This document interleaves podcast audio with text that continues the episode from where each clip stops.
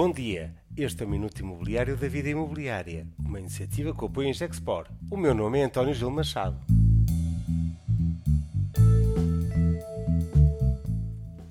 Impostos de luxo para habitação essencial.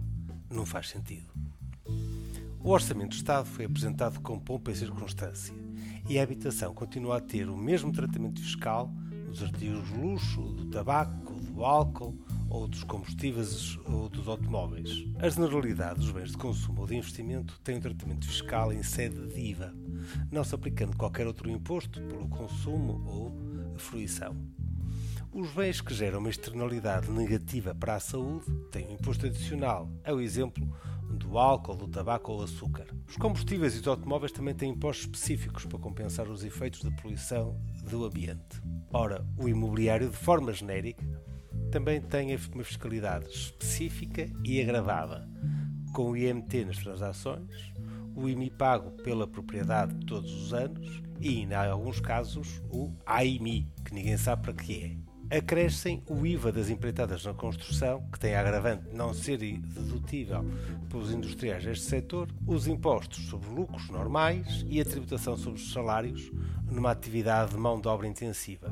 Se a habitação é um direito constitucional e perante o clamor público do acesso a uma casa, continuamos a pagar impostos de luxo para um bem essencial. A oportunidade do presente orçamento de dar uma folga com IVA a 6% para a habitação, que seria o mínimo dos mínimos, fica pelo caminho. A reforma do IMT e de podermos ter um IVA reduzido na transação que permitisse uma economia efetiva nos custos de construção, uma miragem.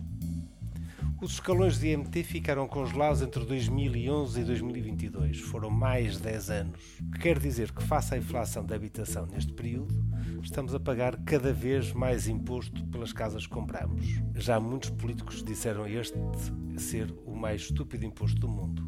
Mas ainda cá está. As atualizações de escalões de 2023 e agora propostas de 2024 compensam a inflação como se nada mais acontecesse. A demagogia do discurso político no apoio à habitação como um direito fundamental é assim isso mesmo, demagogia. Porque se não fosse, teria um tratamento fiscal diferenciado e não iria para o fundo da gaveta nem sequer num ano de alívio fiscal. A habitação foi uma prioridade. Este foi um minuto de injustiça fiscal, mas sempre com apoio em Gexpor.